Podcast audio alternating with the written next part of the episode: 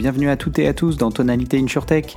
Alors Tonalité InsurTech, c'est quoi? La première revue de presse audio en français qui décrypte toute l'actualité InsurTech.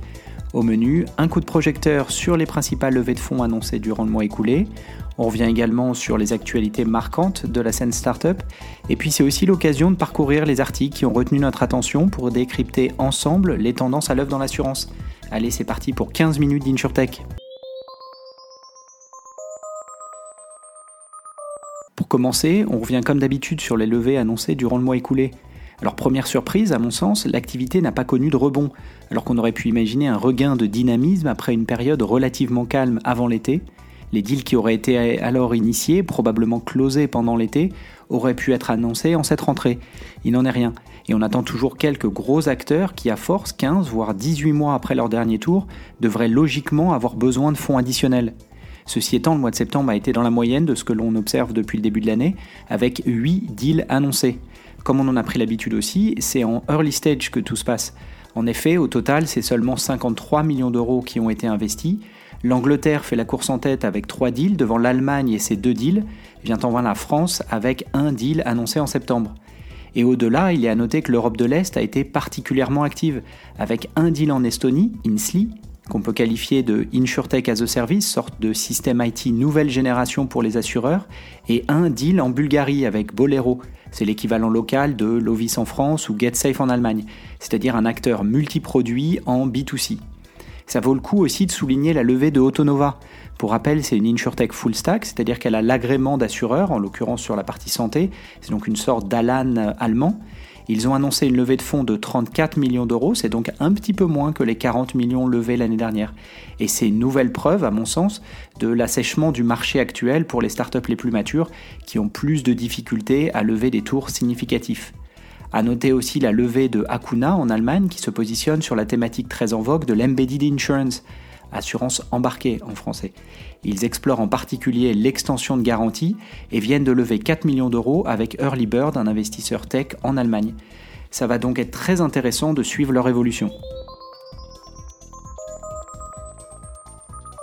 Ce mois-ci, je suis ravi d'accueillir Vincent Champarou qui gère l'activité corporate VC de Malakoff Humanis. L'idée est venue d'une observation sur le marché de l'investissement. Sans surprise, vous le constatez chaque mois dans notre analyse de marché, les investissements InsurTech sont en retrait par rapport à l'année dernière, en retrait en millions d'euros investis, car en nombre de deals, la tendance est toujours à la hausse. Dans ce contexte donc, on observe que les investisseurs corporate, ceux qu'on appelle les corporate VC, sont particulièrement à l'affût. On le voit beaucoup en Asie et aux États-Unis, mais c'est aussi vrai en Europe. Et plus largement, cela fait écho au moment de marché que nous vivons actuellement, où deux groupes semblent se former chez les corporates.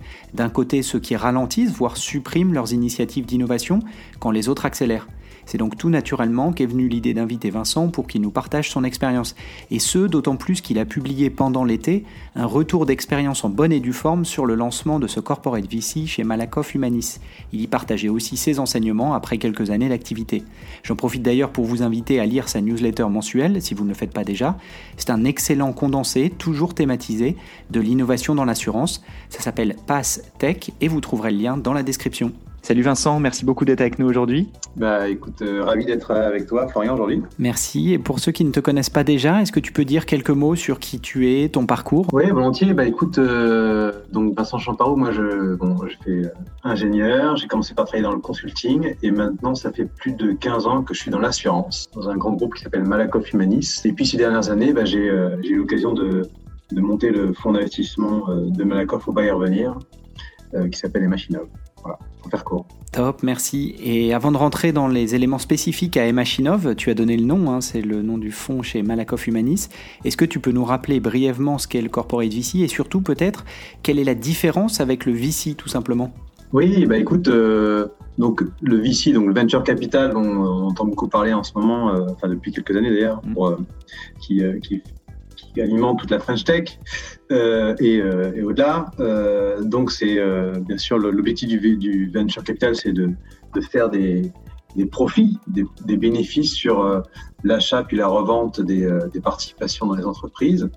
Le CVC, le corporate venture capital, fonctionne un peu de la même façon, sauf que au-delà des objectifs purement financiers du VC, qui fait ça pour compte de ses investisseurs, le CVC travaille pour un, souvent pour un industriel et donc a des objectifs extra-financiers qui sont très spécifiques à l'industriel auquel il est rattaché. Justement, est-ce que tu peux nous donner quelques exemples de visées extra-financières?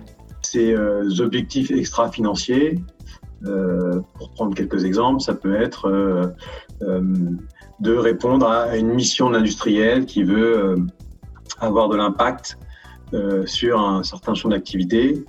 Ça peut être euh, de développer, euh, de faire du business, développer son écosystème, l'écosystème de ses fournisseurs, l'écosystème de ses clients, ou ça peut être de, de faire de l'innovation et donc d'essayer d'avoir accès à des nouvelles technologies, à des nouveaux business models qui vont alimenter son, sa stratégie. Tu fais le lien avec euh, les sujets d'innovation, finalement comme si le CVC, le Corporate VC, c'était un outil parmi tant d'autres, euh, si j'ai bien compris. Est-ce que du coup, tu peux expliquer un peu comment euh, tu vois l'articulation justement entre cet outil, le Corporate VC, et puis les autres initiatives en matière d'innovation? Depuis quelques années, on parle beaucoup dans les corporate d'open innovation, donc c'est-à-dire que on a l'innovation interne, la R&D de l'entreprise, et puis, euh, on a ce foisonnement d'initiatives euh, dans l'écosystème startup qui qu'on trouve assez intéressant et qu'on pense pouvoir euh, alimenter aussi le corporate. Alors, comment faire pour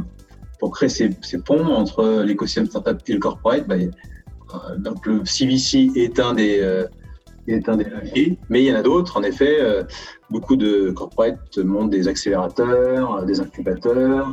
Euh, font euh, des, euh, un, écosystème qu'ils animent avec euh, des, hackathons, avec des prix. voilà. il y, a plein de façons de, créer du lien entre l'écosystème startup et, et CVC. Je dirais que CVC est peut-être la forme la plus, la plus capitalistique, bien entendu, en tout cas la plus engageante pour le corporate. puisque quand on est investisseur, bien sûr, on s'engage sur le long terme. Mais il y a euh, de multiples façons, en effet, de s'engager euh, à plus court terme ou à, sur des missions plus identifiées avec l'écosystème. Et tout ça s'articule, en fait. Il n'y a pas, euh, je pense pas qu'il y ait une solution qui soit la solution idéale. Je pense que l'intérêt, enfin, chaque CVC a ses, ses propres enjeux, mais l'intérêt, c'est de mixer différentes approches pour pouvoir, pour répondre à différents besoins. Il y a un autre élément, euh, au-delà de la stratégie d'investissement, que je trouvais intéressant et, sur lequel euh, voilà, ton retour euh, sera, à mon avis, utile à ceux qui nous écoutent, c'est que vous avez opté pour un modus operandi assez original.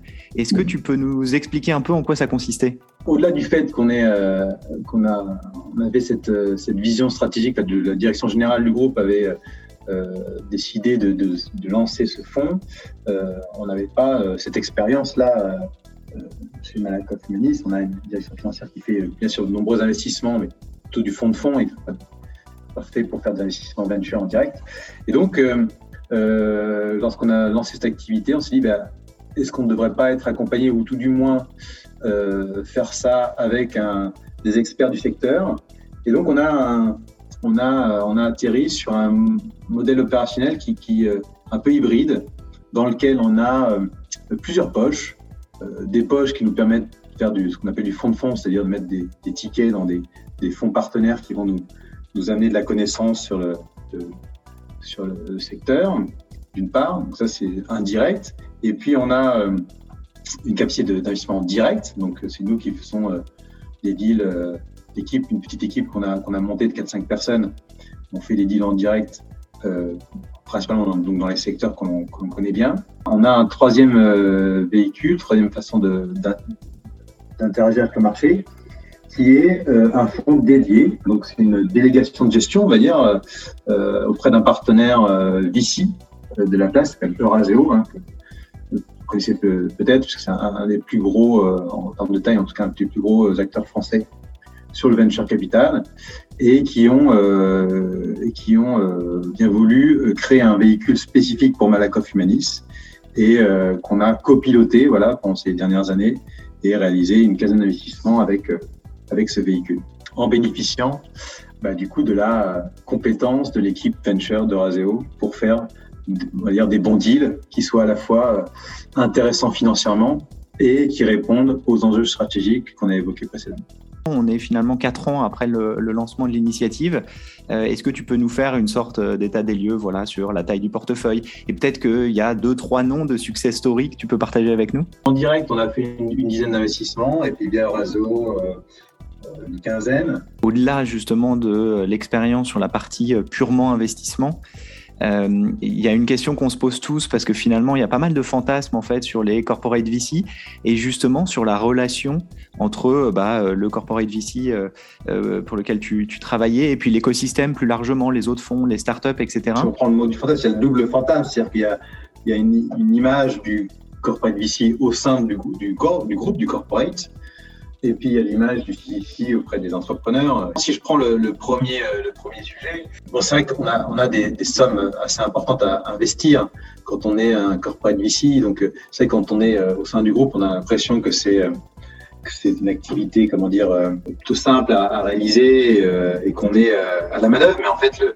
juste le préciser ça, mais le, en tout cas ces dernières années, le, marché du, du venture a été un marché compétitif dans lequel euh, nous, en tant que corporate, on est en face euh, d'autres corporates, mais aussi beaucoup de VC. Euh, il y a pas mal d'argent sur le marché, donc il fallait mettre en avant ces avantages, ces avantages de travailler avec nous. Donc non, c'est pas, pas forcément simple. Ça, c'est la première chose. D'autre part, les retours sur investissement, on va dire du, du VC, bah, comme je l'ai évoqué juste avant, ne sont pas immédiats. Hein. On investit euh, dans une boîte euh, un instant T. Euh, on va peut-être accompagner le second tour et globalement, on va sortir sept ans plus tard. Donc, il faut être patient. Il faut être patient à la fois sur, sur le volet récupération des fonds, mais il faut être aussi patient sur le développement des synergies, puisque quand on signe avec une startup, on essaye d'anticiper, euh, d'anticiper un acteur qui sera potentiellement structurant dans quelques années donc, ça veut dire qu'il n'est pas tout de suite au moment où on investit. Euh, et donc, il faut euh, cette patience pour que la synergie entre la startup et euh, le groupe donne ses, pleins effets. Si on prend après de l'autre côté du miroir, c'est une question de, relations interpersonnelles entre les, entrepreneurs et, les investisseurs. Mais en tant que corporate VC, on est censé amener autre chose que de l'argent. Et cette autre chose, toujours ces, ces synergies que j'évoque, euh, ça peut être euh, un accès au marché, ça peut être un accès à l'expertise.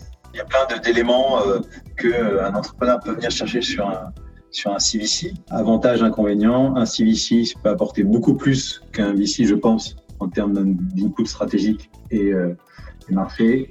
Par contre, voilà, il a un, il a son rythme, un rythme qui n'est pas celui de la startup pour avancer. Merci beaucoup en tout cas Vincent d'avoir été avec nous et merci pour tous ces précieux enseignements. À bientôt sur la scène InsurTech. Eh bien merci Florian, et eh bien je pense qu'on se croisera bientôt. Allez, je souhaite une bonne journée. Salut.